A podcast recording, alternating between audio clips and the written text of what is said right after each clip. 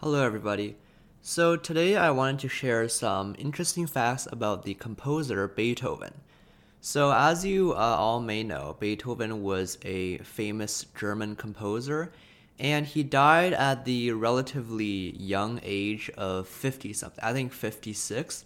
He died at 56, which is considered pretty young, uh, even at that time. And this uh, could be because he died from a disease. Now, you may also know that uh, Beethoven, for a lot of his for a lot of his life, um, starting from his late twenties, he started developing hearing loss. So basically, his hearing uh, started with just a reduced tolerance to loud noise. So basically, I guess his ears just become painful when there are loud noises around him and eventually he uh, stopped being able to hear the higher pitches. So like the higher um, the more higher frequencies he was unable to hear. And eventually he lost uh, most of his hearing capabilities.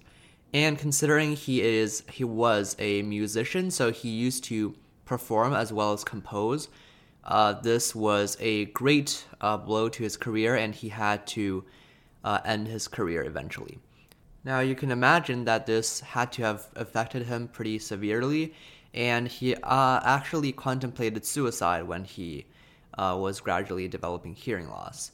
And originally, I think he developed hearing loss due to a disease called tinnitus, which I don't have that much information on, but I guess it's some kind of ear disease. And okay, so now scientists are trying to investigate why exactly Beethoven died at such a young age and why he developed uh, his uh, ear problems. So they're doing this by essentially analyzing the DNA of his hair. So uh, somehow samples of his hair, Beethoven's hair, has been passed down all the way down to today. And they're currently analyzing the DNA to see if there are any like genetic diseases present in the DNA or any like I guess, flaws in the DNA, for lack of a more technical term. But yeah, so they're currently finding that he may have had hepatitis B, which I think is a disease that we have vaccines to today. But uh, this is unconfirmed because they later found out that the hair samples did not belong to Beethoven but some unknown woman.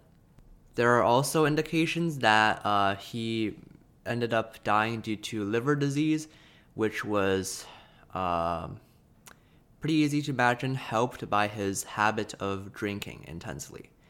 So, yeah, this is a look into the uh, somewhat tragic uh, life of um, Mr. Beethoven. Um, I wouldn't say tragic, but I, I'd say it's pretty unfortunate he died at such a young age. Goodbye.